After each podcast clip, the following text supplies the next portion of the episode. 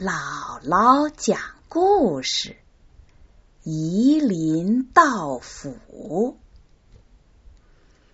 这也是个成语故事。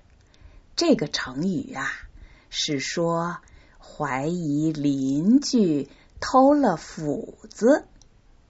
有这么一个故事：从前有个乡下人丢了一把斧子，他。怀疑是邻居家的儿子偷走了。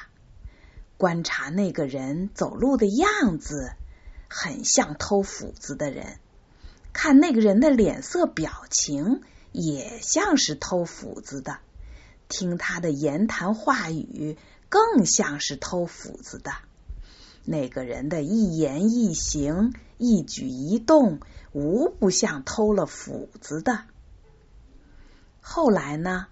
斧子找到了，这个乡下人再留心查看邻居家的儿子，发现他走路的样子、脸色表情、言谈话语都不像是偷斧子的人了。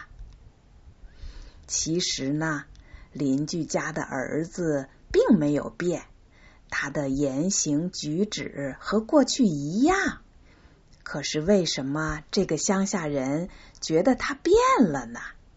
因为乡下人自己的看法变了。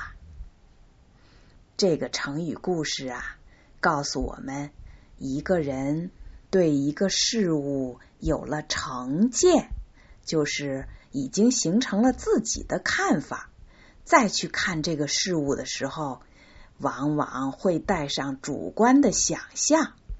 看不到事物真实的原貌了。